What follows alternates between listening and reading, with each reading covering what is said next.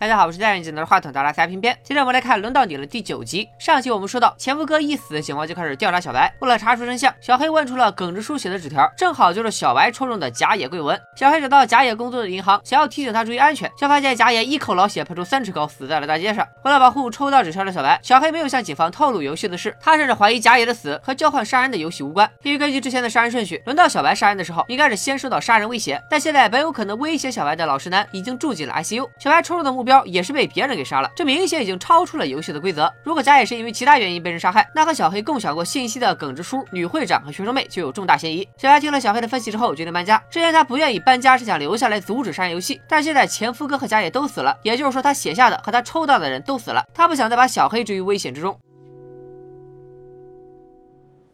私翔太君だけは守りたいの。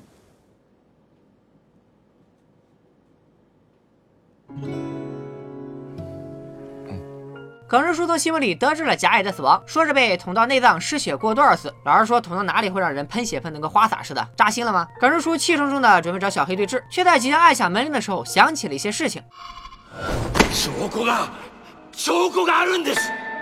于是默默的转身回去，正好遇上了三零一的病娇妹从没有人住的三零三房间出来。晚上学生妹回家的时候，遇上了骑着自行车准备去便利店的女会长，两人寒暄了几句，都说如果病娇妹知道他们今晚还在外面，肯定怀疑他们是凶手，还学着病娇妹的语气调侃了几句。こんな時に学校行くなんて犯人ですかって言われそうですけど。ちょっと犯人なのかなって思っちゃっただけです。私も今コンビニに行く途中だから、こんな時に夜食なんて犯人ですか？ 小白夫妇来找寿刑警商量，说贾野的死也许和杀人游戏无关，还问寿刑警不让他们告诉女会长老公，是不是因为女会长做了什么事。早苗さんと生活安全課の榎本さんの奥さんです。知ってますよね。ああ、奥さんの名前までは知りませんでした。 小黑觉得很奇怪，女会长是公寓里的住户，瘦刑警现在负责调查公寓里的案子，怎么可能不知道女会长是谁？瘦刑警赶紧解释说，材料那么多，自己不可能全记住。小黑从瘦刑警的话里听出了关键，觉得瘦刑警要不就是想要包庇自己人，隐瞒真相，要不就是想要揭露真相，单独查案。但无论哪一种，都意味着女会长真的杀了某个人。小黑夫妇走后，瘦刑警就集中精力调查起了车辆报废案，不知道和杀人游戏有没有什么关联。卷发哥回家的时候，正好遇上新管理员小张在案自家门铃，他不露声色的将受伤的手藏到了身后。小张是过来处理投诉的，虽然投诉卷发哥的。胖婶一家已经不在了，但作为管理员，还是有必要过来通知一下。え、五マル一から悪臭がする鳥を締め殺すような声がしてうるさい、甘えるような声がしてうるさい。耿直叔去参加前部下贾野的葬礼，却被怀疑是杀死贾野的凶手。原来耿直叔提醒贾野注意安全的时候，忍不住对他说教了几句。耿直叔走后，贾野就摘下了工牌，说耿直叔雇了杀手要杀死自己。迎着吃瓜群众们怀疑的目光，被冤枉的叔公发出了正义的呐喊。 無実潔白小黑决定在搬走之前继续调查游戏的事情，于是开始挨家挨户收集线索。一零四的女主妇没聊几句就把小黑当成目标练起了防身术。四零三的医生男一脸心虚的谎称没有威胁过别人。二零三的打工妹装傻充愣，借口听不懂日语拒绝交流。而小黑最想询问的病娇妹则干脆找不到人。就在小黑准备等下次再来的时候，病娇妹踩着点回家了。小黑赶紧在她关门之前叫住了她。病娇妹似乎并不想透露纸条上的信息，说自己要是说了什么多余的话，说不定会被杀。在小黑的一再追问下，病娇妹提出以拥抱作为条件，还没等小黑答应，就主动扑上去抱住了人人家。他转头看了一眼小白之后，又突然反悔，啥也不说就跑回房间锁上了房门。小白听到冰娇妹挂防盗链的声音，突然想起公寓里的住户都在门口装着监控，如果是邻居外访，都会先把防盗链解开再开门。但是病娇妹每次开门的时候都挂着防盗链，而且除了病娇妹，还有一个人也有这种习惯，那就是女会长。难道是家里有什么东西不想被人看到？警察调查起了二零一的染发妹和耳环哥，想要知道演员库田和胖婶夫妇死的时候他们都在哪里。耳环哥说库田死了那天他们在果园偷橘子，所以不敢告诉警察。而胖婶夫妇死的当晚他们是去打架了。之前。染发妹一直想杀掉抛弃母亲的生父，于是两人跑到山里把一个人打了个半死。但打完之后，他们发现打错了目标，只能拜托秃头叔帮忙办理医院的手续并保守秘密，所以才没有胖婶夫妇被杀时的不在场证明。果然，这两起案子都和二零一秃头叔一家三口无关。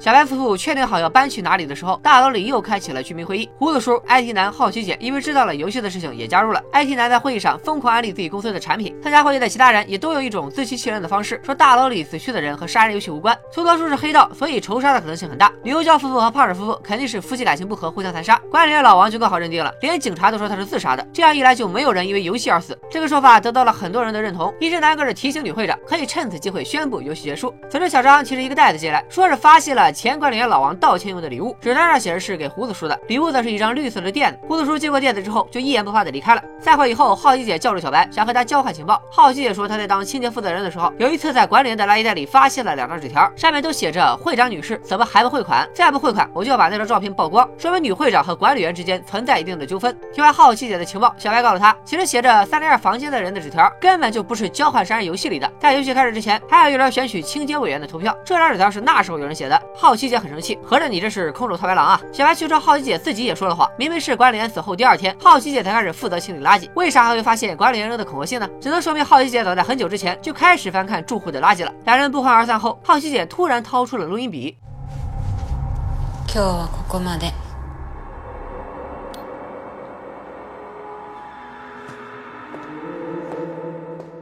小黑模拟了一下胖婶夫妇死亡当晚凶手的逃跑路线。当时他们接到女会长的电话，赶过去花了几分钟。虽然窗户开着，但胖婶家住五楼，犯人如果想要逃走的话，肯定会走相对安全的楼梯。假设犯人是大楼的住户，他可以直接从大门回去。如果逃到公寓外面，有两条路，一条会经过便利店，那里有监控，所以应该是走的反方向的一条。小黑模拟犯人的路线走了一会儿，发现一处空地上有很多烟头，从这里可以看到大楼的全景。如果凶手想扰乱目击情报，就一定会找地方换装。而这附近刚好有一个公厕，他循着路线来到公厕，发现受刑警正在暴打会长老公。会长老公看到小黑之后，赶紧说瘦刑警是在帮自己醒酒，还说是让小黑帮忙送他回家。小黑搀着会长老公的时候，没有闻到任何酒味，而且电梯上到四楼，他就坚持不让小黑再送，就好像家里藏着什么见不得人的秘密一样。小黑突然加速冲出电梯，在他即将关门的时候闯进了四零二，两口子显得非常惊慌。会长老公则一把将小黑推出门外，女会长也关上了里面的房门。小白得知小黑独自闯进了女会长家，很是担心。会长夫妇也察觉到秘密可能已经暴露，决定动手。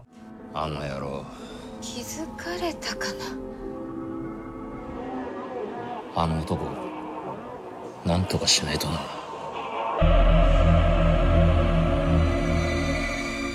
小黑和小白打闹的时候，突然明白，因为女会长家就在自己楼上，房子的格局是一样的，所以女会长当时站立的柜子后面还藏着一个房间。小黑再次来到女会长家调查，他趁女会长出门的时候闯进了屋里，发现柜子的后面果然还有一个房间。打开门一看，里面居然是被绑起来的学生妹。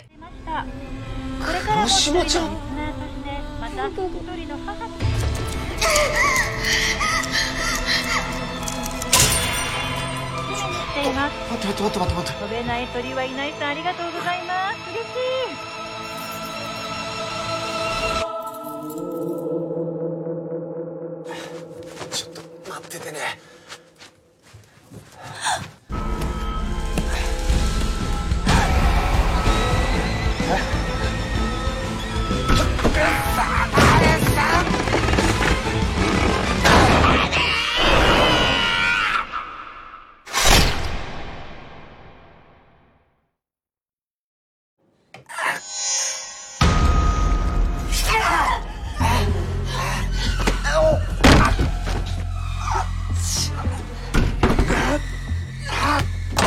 而小黑在昏过去之前，发现房间里被囚禁的不只有学术妹，还有一个从未见过的年轻男孩。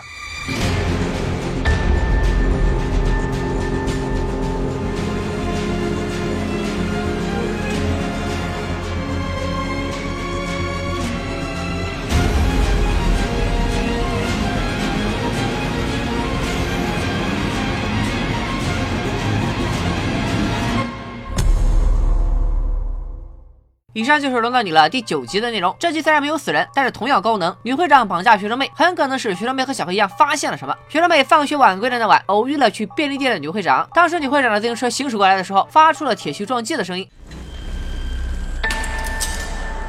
学生妹似乎感到紧张，抓紧了自己的包，但是她手上此时是没有东西的。后来两人道别的时候，学生妹手里多了一个橙色的小东西，应该是个防狼报警器。女会长离开的时候，再次发出了什么东西撞到了自行车的声音，镜头还特意给了特写。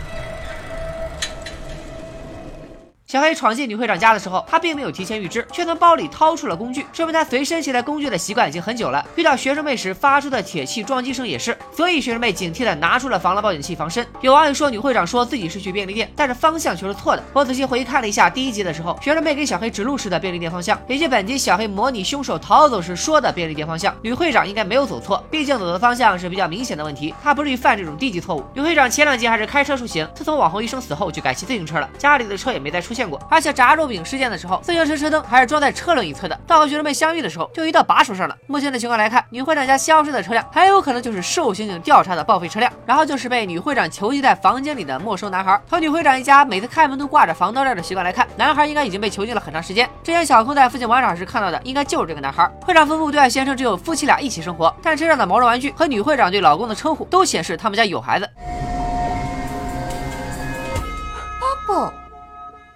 所以这个陌生男孩很有可能就是女会长的儿子，但是他为什么要把自己的儿子囚禁起来呢？好奇姐从管理员垃圾里翻出的勒索女会长的纸条，可能说的也是这件事。小白他们搬家当天，管理员还特意检查了小白家的柜子，会不会也是因为之前检查四零二的柜子，从而意外发现了被囚禁的孩子？另外，管理员有拍照的习惯，所以就顺手拍下了孩子的照片勒索女会长。在聚会会上，管理员说没有孩子的两口子都在养猫什么的，也是在提醒女会长自己手里有她的把柄。好奇姐说，同样内容的纸条有两张，说明管理员不止一次勒索过女会长。这样咱们就可以暂时推理出女会长写下的名字。并不是什么初恋之人，而是管理员老王。那么根据死者的顺序，有人杀了第一个死者老王，然后威胁女会长，所以第二个死者网红医生其实是女会长所杀。当然还有一种极小的可能，因为居委会的会长也是住户推选出来的，而且是轮值，所以管理员勒索的也有可能是前一任女性会长，比如女主妇、女主播、牛教、打工妹、学生妹、耿直叔老婆等等。另外，耿直叔的这个闪回镜头。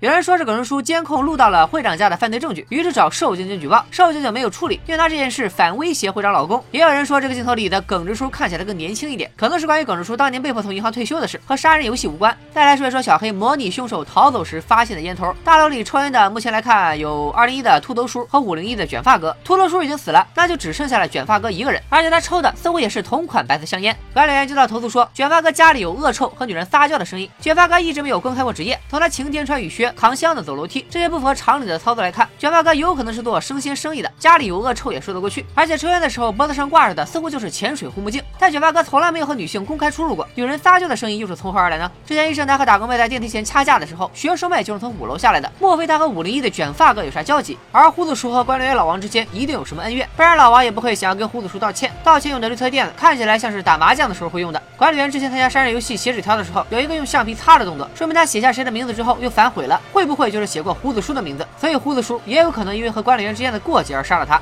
再来说一下好奇姐，除了喜欢翻垃圾，好奇姐几乎随时随地都在对别人进行偷拍录音，同时对于杀人游戏表现出超常的兴趣。虽然她本人并没有参加，但却热衷于收集所有游戏相关的线索。本期老师男的病房前出现了一个穿黑色衣服的人，从背的包来看，这个黑衣人有点像是好奇姐。而医生男收到的录音威胁，会不会也是好奇姐干的？最后就是女主播了，虽然她已经搬出了大楼，但还是以各种形式出现。好奇姐找新管理员打听女主播的新住址，小黑闯进密室时，收音机里正在播的也是女主播主持的电台节目。这位冰娇妹依然几乎是 bug 一样的存在，除了送礼物自带预言功能，现在还解锁了自由进出三零三的技能。如果万能钥匙刚好就在冰娇妹手里，那也是有可能的。那三零三这个空房间里到底藏着什么秘密呢？好了，今天就说到这里。想知道小黑和学生妹能否得救，女会长有啥阴谋，请大家千万不要吝啬你美丽性感的小手，疯狂一键三连。本期视频转发破五千，两天之内更新绝对颠覆观众想象的第十集。